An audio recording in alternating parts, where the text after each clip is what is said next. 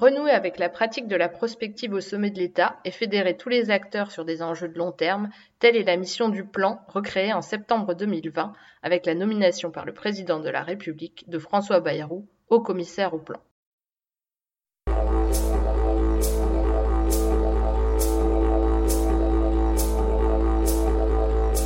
Les News du Futur est un podcast réalisé par l'association Futurible International qui traite de prospective, la sortie d'un livre, d'un rapport, l'interview d'un expert sur un sujet porteur d'avenir, bref, tout ce qui apporte un éclairage constructif sur le futur.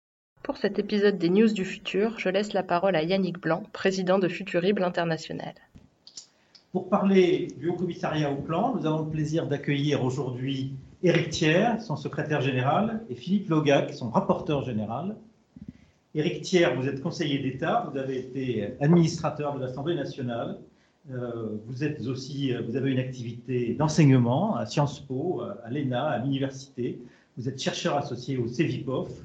Euh, vous avez eu une carrière variée. Vous avez, à part l'Assemblée nationale, le Conseil d'État, vous avez aussi été collaborateur de cabinet avec Roger Carucci et Nicole Belloubet, notamment.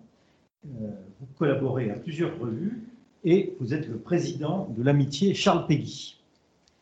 Philippe Logac, vous êtes polytechnicien, ingénieur de l'armement. Vous avez fait votre carrière, vous a amené euh, dans l'industrie, notamment chez SFR et chez Thales.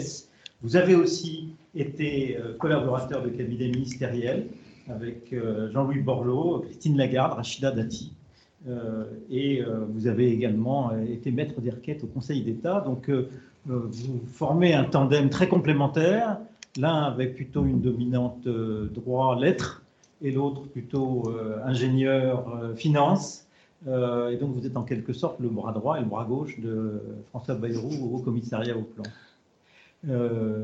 Pour commencer cette table ronde, je vous propose bah, de, vous présenter le projet de ce haut commissariat au plan. Il me fait un peu penser à la Fiat 500 ou à la Mini Cooper, c'est-à-dire on a repris la marque, la carrosserie est peut-être un peu la même que celle d'autrefois, mais manifestement la mécanique est très différente. Alors, quelle est aujourd'hui la mécanique et le projet de ce haut commissariat au plan alors, je n'ai pas une vocation de garagiste, mais je pense que je pourrais vous montrer qu'il n'y a pas que la marque qui est identique. Une part de la mécanique également se nourrit de ce qui a été le plan euh, il y a quelques décennies. D'abord, je voudrais vous remercier, François Jouvenel, Yannick Blanc, pour votre invitation à Futurible. On est très content avec Philippe Logac euh, d'échanger avec vous parce que euh, vous avez une grande légitimité et, euh, des antécédents sur ces, sur ces questions que nous n'avons pas.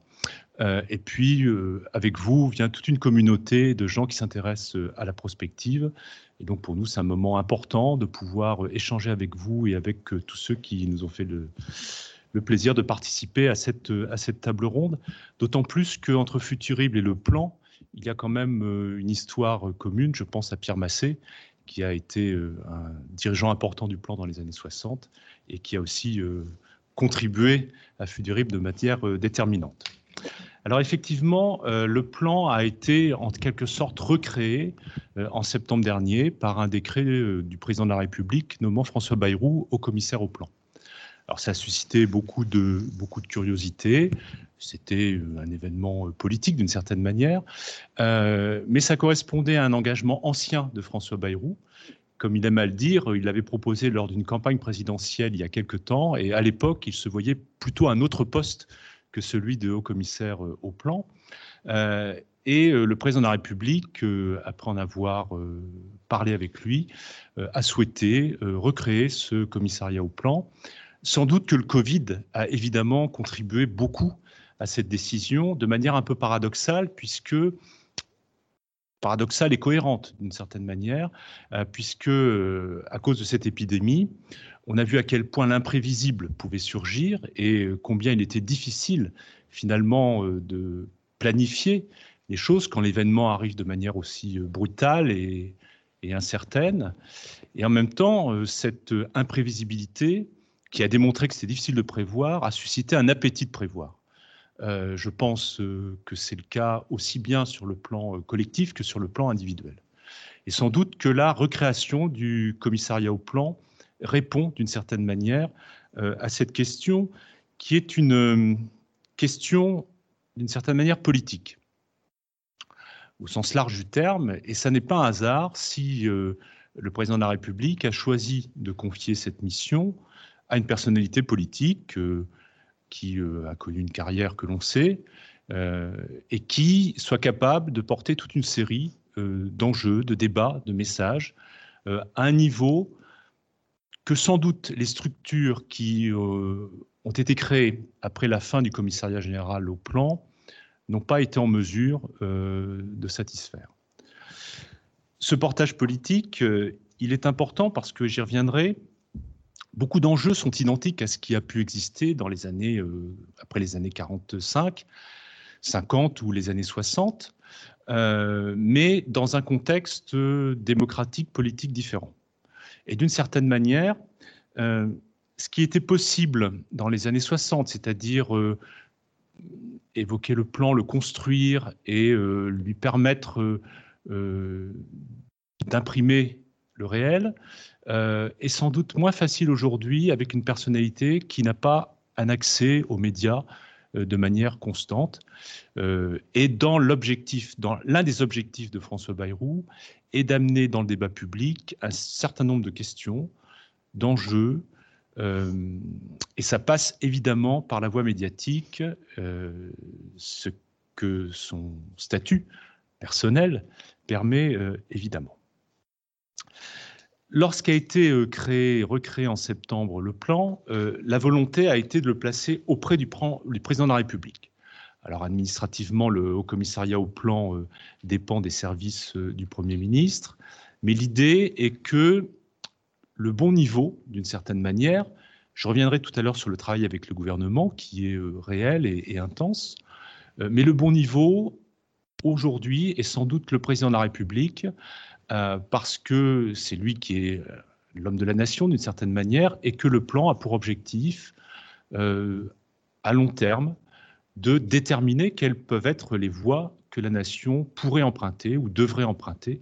Ce sont des verbes qui méritent d'être discutés d'ailleurs dans cet exercice euh, singulier.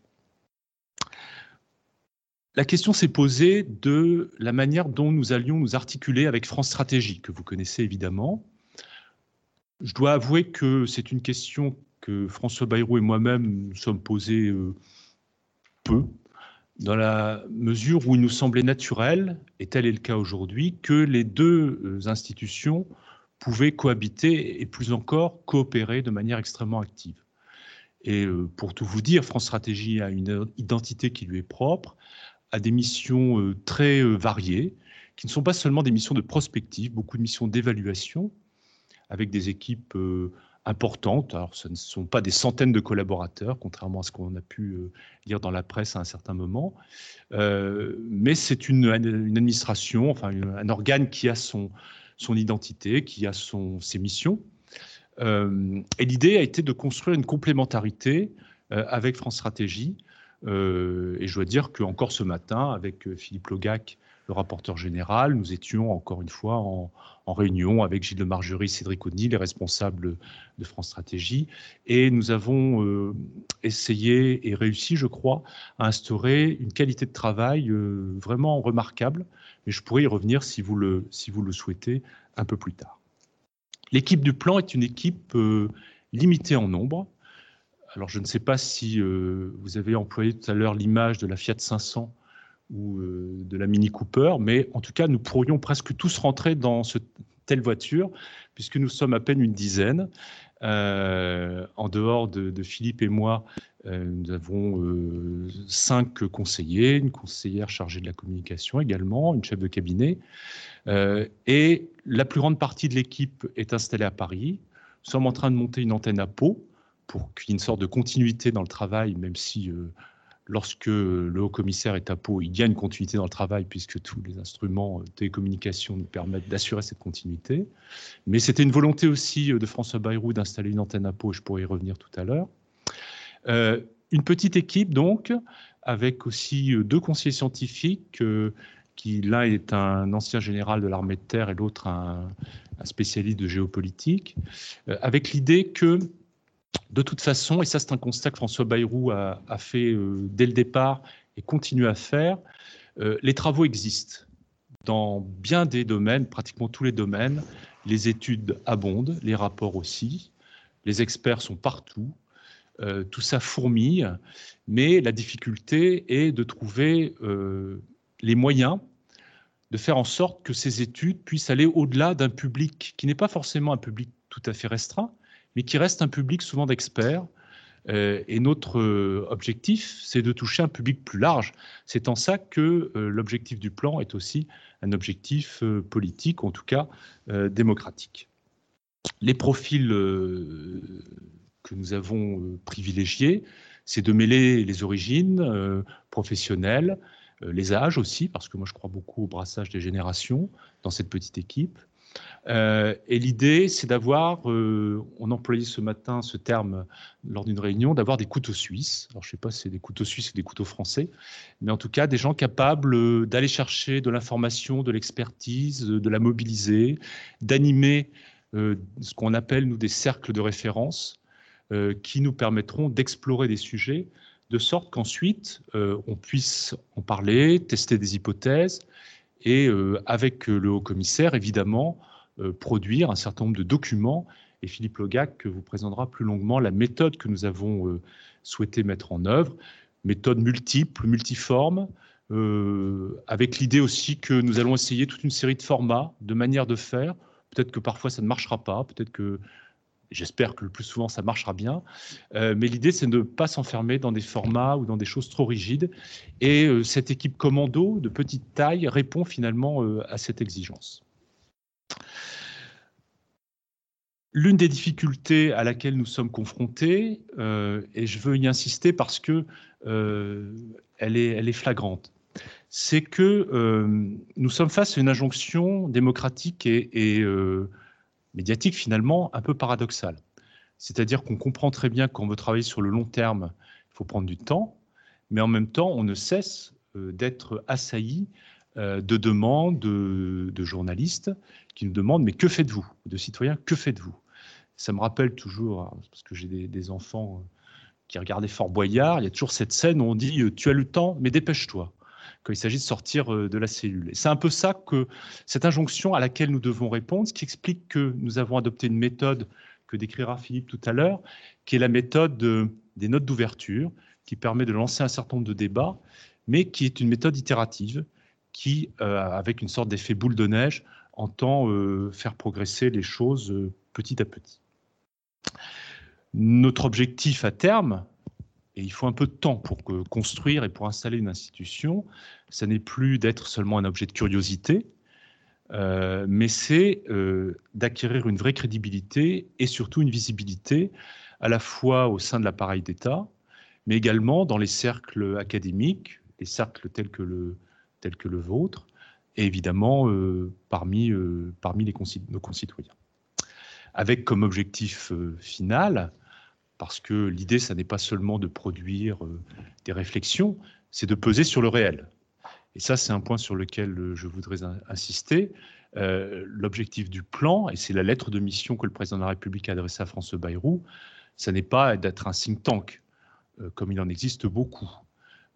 L'idée, c'est de proposer des, des, voies, des cheminements, et d'amener d'une certaine manière l'administration ou les pouvoirs publics, d'une manière plus précise, plus large aussi, euh, à intégrer la question du long terme pour faire les choix euh, qui sont nécessaires, non pas dans 30 ans, mais dès maintenant, pour aller vers telle ou telle voie à l'horizon de plusieurs euh, décennies. Le plan, alors c'est là où je vais essayer de démontrer que la mécanique est d'origine, le plan pour nous, euh, c'est profiter ou revenir au double ADN euh, du plan. Et ça n'est pas un hasard si François Bayrou et le président de la République ont choisi le terme plan.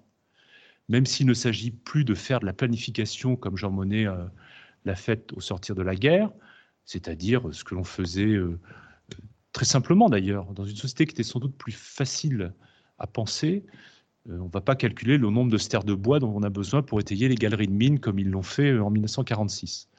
Mais le double ADN avec lequel nous voulons renouer, ou que nous voulons en quelque sorte continuer, euh, c'est d'une part de faire du plan une ruche, et d'autre part, de travailler effectivement sur la prospective.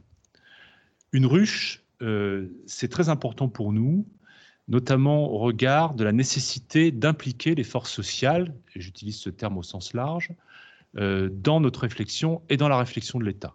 De reconnecter l'État d'une certaine manière à ses forces sociales, mais aussi aux forces académiques, euh, ce qui existait à l'origine du plan, et on peut le voir lorsqu'on lit les mémoires de Jean Monnet ou ce qui est un peu notre livre de chevet, en tout cas le mien, euh, le plan ou l'anti-hasard de Pierre Massé, on voit bien qu'il y a cette idée d'une ébullition, d'un bouillon de culture en quelque sorte, qui euh, permet à plusieurs, euh, plusieurs mondes de se rencontrer, un peu comme des cercles qui ont des, points de rencontre.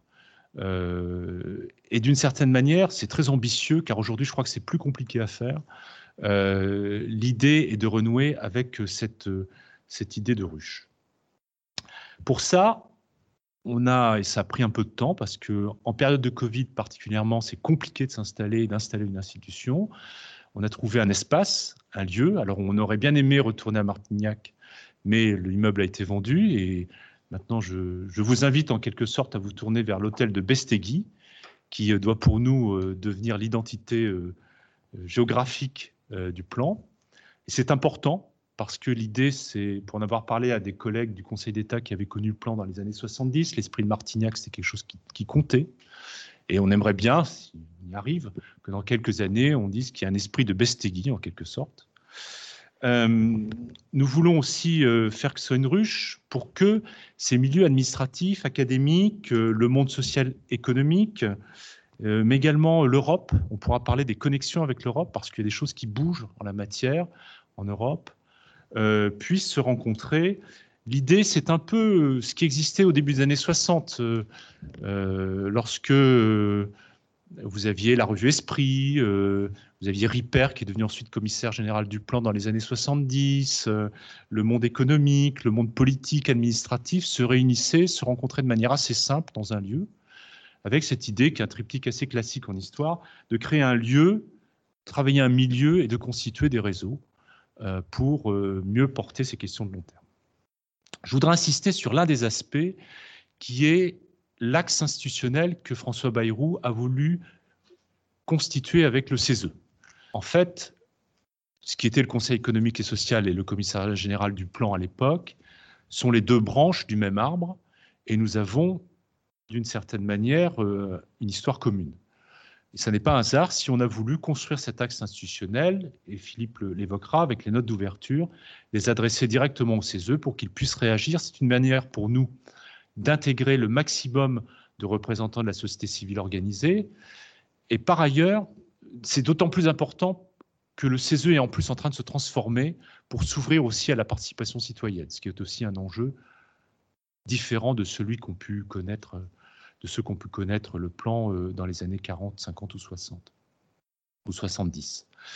Euh, je voudrais également mettre en évidence le fait que François Bayrou a souhaité constituer autour de lui, de manière informelle, une équipe de Sherpas représentant le monde patronal, le monde syndical, qui sont euh, désignés, ces Sherpas sont désignés par les grandes organisations patronales et syndicales, de sorte qu'elles puissent, autour de François Bayrou, et sans publicité, avec un travail euh, de fond, euh, nous aider à voir quels sont les sujets qu'on doit mettre à l'agenda et réagir, doivent réagir aussi aux sujets que nous nous lançons et que nous proposons à la réflexion. Et c'est un moyen, je pense, euh, assez original et utile pour trouver les barycentres, pour voir quelles sont les zones de frottement dans la société sur un certain nombre de sujets, avec cette idée que si on se projette à long terme, il est toujours plus facile de mettre les gens autour d'une table que lorsqu'on a des sujets d'immédiate actualité qui supposent toujours toute une série euh, de postures ou de positions euh, politiques au sens large du terme. Le deuxième ADN avec lequel on, souhaite renouer, c'est celui qui vous intéresse sans doute le plus, c'est la prospective qu'on voit émerger, je ne suis pas très savant, mais qu'on voit émerger lorsqu'on lit les, euh, nos prédécesseurs, dans les années 60 en particulier, en tout cas au plan, Pierre Massé le, l'indique assez clairement. Euh, la prospective, parce que euh, j'aime bien cette citation de Pierre Massé, le regard sur l'avenir est le premier temps de l'action. On avait même fait le frontispice de la première note d'ouverture qu'on avait publiée. Euh, la prospective, je crois, et, vous me démentirez si je me trompe, euh, existe, est active, euh, elle est multiple, elle pénètre toute une série de milieux économiques, politiques, administratifs. Mais la grande difficulté aujourd'hui, c'est de faire jouer les choses ensemble. et l'une des missions assignées à François Bayrou en tant que haut commissaire au plan est d'animer ce réseau de la prospective. Alors en premier lieu, évidemment, dans les cercles administratifs, mais pas seulement. Et je dois dire que l'une des premières demandes que François Bayrou m'a faites lorsque j'ai pris mes fonctions, c'était de renouer aussi avec le milieu des prospectivistes, les milieux universitaires, académiques qui travaillent euh, sur ces sujets. Alors évidemment, ça n'est pas un hasard si nous avons euh, noué un contact avec Futurible et que l'on est très content euh, avec Philippe d'être présent aujourd'hui ici. Euh, parce que euh, moi, je crois beaucoup à l'image du à l'image de l'arc, en, quelque sorte. Si vous voulez aller très loin, il faut tirer très en arrière. Et je pense que cette tradition prospectiviste, il faut que nous puissions nous en nourrir euh, pour pouvoir nous développer quelque chose qui est quand même assez nouveau aussi, puisque si le plan a disparu depuis maintenant 15 ans, euh, la tradition s'est assez vite perdue euh, dans l'appareil d'État euh, et c'est un vrai défi que de vouloir la, revitaliser. C'est pourquoi nous sommes en train, et c'est un début, d'essayer de reconstituer ce cercle au sein de l'administration. Alors on a eu déjà des contacts avec la défense, avec l'agriculture, avec le ministère des Affaires étrangères, avec Bercy et d'autres ministères vers lesquels nous devons aller euh, et euh, qu'on appelle aussi, euh, on appelle de nos voeux qu'ils nous contactent. Mais l'exercice est complexe et les, la prospective dans les différentes administrations et ministères se pratique de manière très très hétérogène. En tout cas, c'est l'impression que l'on a.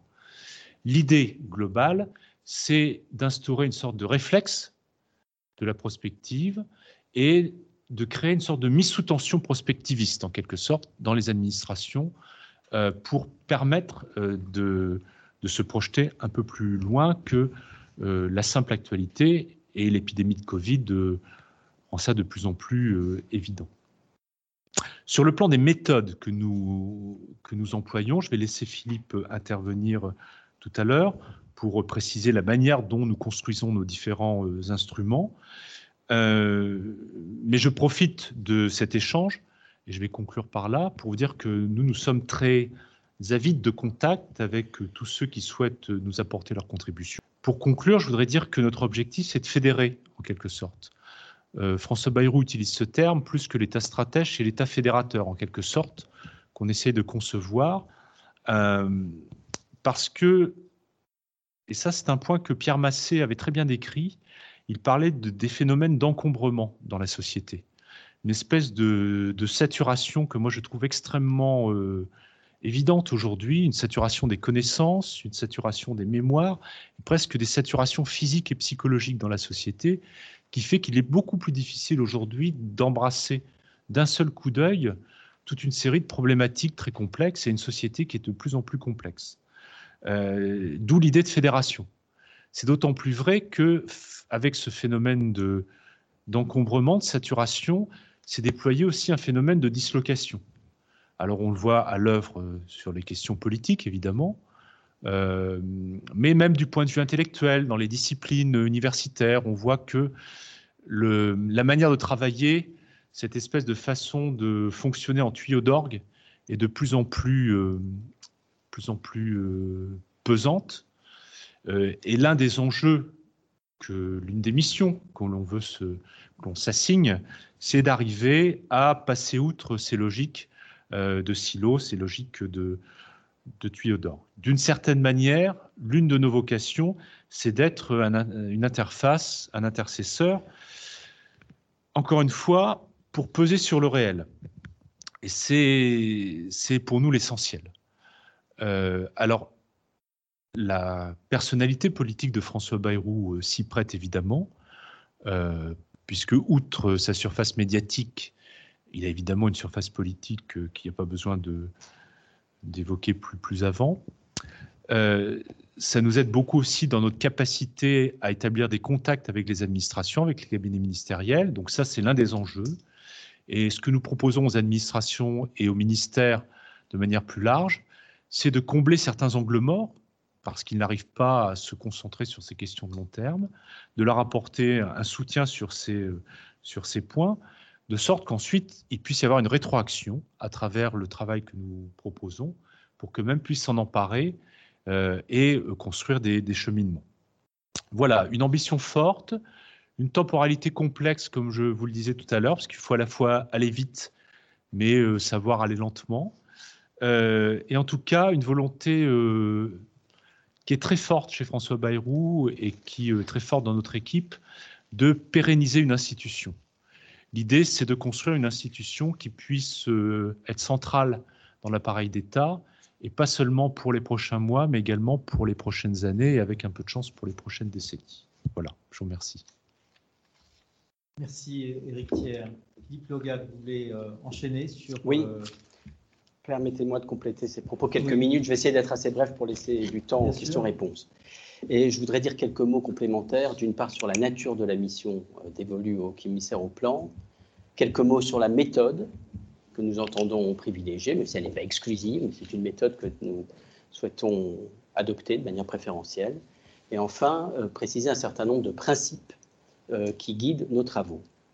D'abord sur la mission dévolue au commissaire, euh, elle est extrêmement vaste. Alors permettez-moi juste quelques instants de citer le décret euh, du 1er septembre dernier qui institue le haut-commissaire au plan.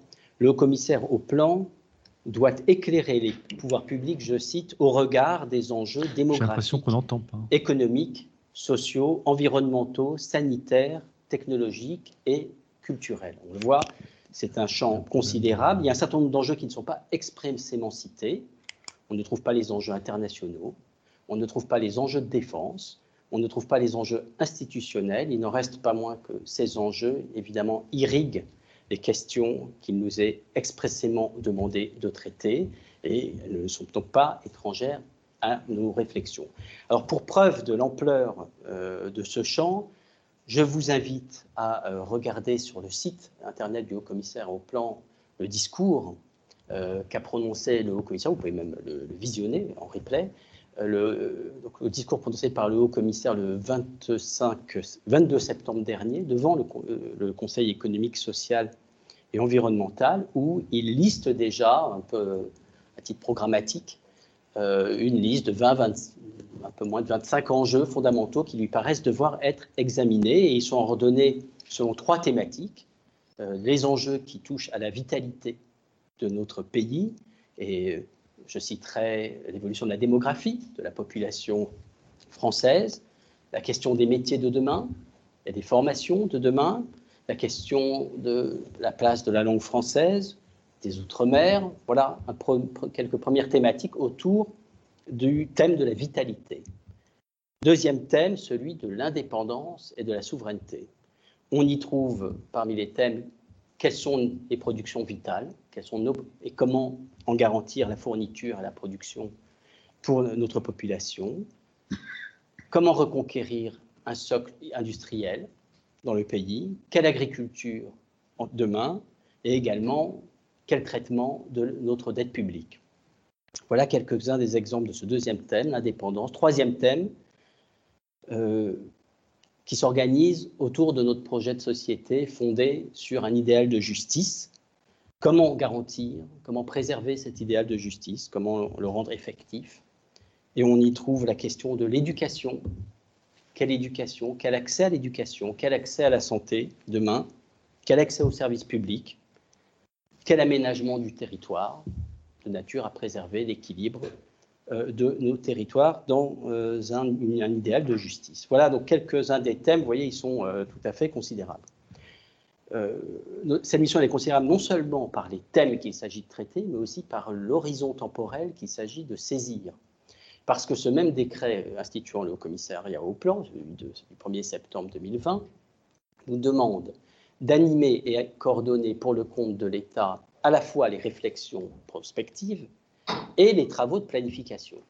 Donc d'une part, nous devons jeter notre regard à un horizon prospectif 2035, 2040, 2050. Cela dépend euh, de chacune des thématiques et de sa dynamique propre. Mais également, nous devons travailler et planifier les travaux dans cet horizon. C'est-à-dire, en fait, occuper tout ce champ qui est euh, considérable entre l'horizon prospectif 2035, 40, 50 et cet instant qui précède en quelque sorte la décision publique. Euh, nous sommes au seuil de la décision présente, ou en tout cas au seuil de la décision publique. Donc on le voit, c'est un champ temporel considérable. Alors comment euh, traiter euh, et comment répondre à ces doubles pôles, à ce double pôle prospective et planification Pour ce faire, on privilégie une méthode. la première chose, c'est que nous essayons, ce n'est pas une méthode exclusive, j'y reviendrai, D'abord, nous essayons euh, de partir de l'horizon prospectif pertinent, qui, comme je l'ai dit, euh, dépend de la dynamique propre à chaque thématique, et de dégager à cet horizon prospectif plusieurs scénarios. Quelle peut être l'alimentation en 2050 Quelle est l'évolution naturelle de notre agriculture, de notre mode d'exploitation agricole? Que deviendront-ils en 2050 C'est en quelque sorte un ou plusieurs scénarios naturels, et d'ailleurs je souhaite ici rendre hommage aux travaux de Futurible euh, récents sur les scénarios de rupture qui, justement, dans un certain nombre de domaines, définissent ces scénarios naturels, ce que vous appelez les scénarios tendanciels d'évolution. Et à côté de ces scénarios naturels, on cherche, comme vous l'avez fait ici, à définir certaines stratégies. Là, vous vous êtes intéressé au scénario de rupture, mais nous, on s'intéresse à un ou plusieurs scénarios de rupture, mais aussi à des scénarios qui peuvent s'inscrire dans la continuité avec les scénarios naturels, avec un certain nombre d'aménagements. Et on essaie donc d'avoir en tête ces scénarios vraisemblables, ou, plutôt non invraisemblables, euh, à l'horizon pertinent. Une fois qu'on a défini ces scénarios, et c'est là où on amorce un travail en quelque sorte de planification, on essaye de tirer les fils euh, en partant du plus loin pour arriver au présent, pour chacun de ces scénarios, et essayer de définir les déterminants fondamentaux, ce que vous appelez, je crois, les, tendances lourdes dans votre, document, euh, les, éléments déterminants qui orienteront l'avenir vers tel ou tel scénario. On essaie de préciser quels seront les moments clés, ceux où une décision publique doit intervenir pour orienter davantage vers un scénario que l'on souhaite adopter ou pour éviter un scénario que l'on redoute. On essaiera de préciser les ressources financières nécessaires pour aller vers tel ou tel scénario, les ressources humaines qu'il faudra mobiliser et également les infrastructures publiques sur lesquelles il faudra s'appuyer pour pouvoir mener à bien ces scénarios. Alors aujourd'hui, on travaille, on a ouvert deux chantiers euh, avec cette méthode, un chantier sur l'agriculture en 2050 et un chantier également sur la place de l'électricité, de l'énergie électrique à l'horizon 2035 et à l'horizon 2050. Quelle sera la place de l'électricité Cela dépend d'un certain nombre de variables, euh, selon que les modes d'usage seront plus ou moins électrifiés. Et comment sera fournie cette électricité? Plusieurs mix sont envisageables. On essaie de les, de les distinguer, de les dégager et de les chiffrer. Je vais y revenir. De même qu'à l'agriculture en 2050, on essaye de dégager là-dessus, sur ce, thème, plusieurs scénarios qui dépendent de très nombreuses variables. J'en citerai quelques-unes. Variables climatiques, bien entendu. Euh, selon les hypothèses que l'on retient, le réchauffement climatique rendra-t-il certaines terres impropres à la consommation? Au contraire, euh, si je puis dire d'un point de vue euh, géopolitique, est-ce qu'au contraire des terres qui aujourd'hui ne le sont pas, ne sont pas propres à l'exploitation agricole, telles que des terres de Sibérie ou des terres du Canada, demain le seront. Euh, est-ce que la Chine, euh, à l'instar du géant industriel qu'il est devenu, deviendra demain un géant du monde agricole et bouleversera les marchés comme il l'a fait dans le champ industriel? On réfléchit également à des variables technologiques. quels seront les modes d'exploitation demain? Quelle place y aura-t-il à l'exploitation des données issues par exemple de capteurs enfouis, dans les terres agricoles? Voilà donc quelques considérations que nous cherchons à hiérarchiser pour établir les différents scénarios et à partir de ces différents scénarios, en déduire les politiques publiques qui en découlent et qui sont susceptibles d'être menées.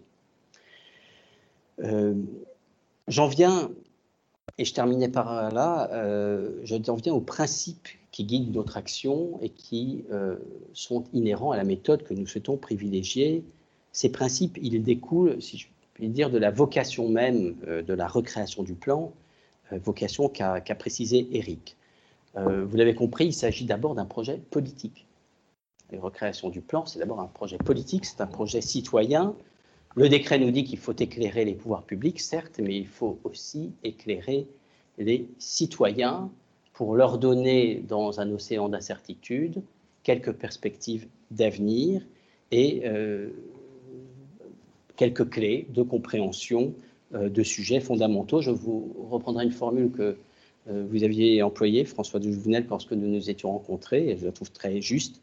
Euh, ce que nous cherchons à faire par nos exercices, c'est faire un détour par le futur pour comprendre les enjeux du présent. C'est exactement ce que l'on cherche à faire. Et de cette vocation, bah, il résulte quelques principes que nous nous sommes fixés. Le premier principe, c'est un principe d'ouverture et un principe d'impartialité. Euh, vous avez compris, nous sommes une petite équipe, elle est malgré tout très diverse euh, par nos âges, nos expériences, nos sensibilités, nos convictions. Euh, toutes les sensibilités ont leur place. Le monde d'aujourd'hui n'est pas univoque et l'avenir l'est encore moins, donc il est important que toutes les opinions puissent avoir leur place. C'est la raison pour laquelle nous privilégions un, instrumentum, si je puis dire, fondamental, qui est la note d'ouverture. Euh, sur des thématiques que j'ai citées, euh, ce que nous, avons déjà commencé à le faire, nous rédigeons des notes d'ouverture. Alors elles peuvent, paraître, euh, et nous les mettons en ligne, elles peuvent, elles peuvent paraître simples, certains diront simplistes, elles peuvent paraître incomplètes, imparfaites. Elles le sont probablement. Pour nous, l'objet, c'est d'engager le débat et d'éveiller les consciences et de faire euh, appel à toutes les bonnes volontés pour qu'elles interviennent et qu'elles viennent apporter leur pierre euh, à l'édification euh, de ces visions prospectives et planificatrices.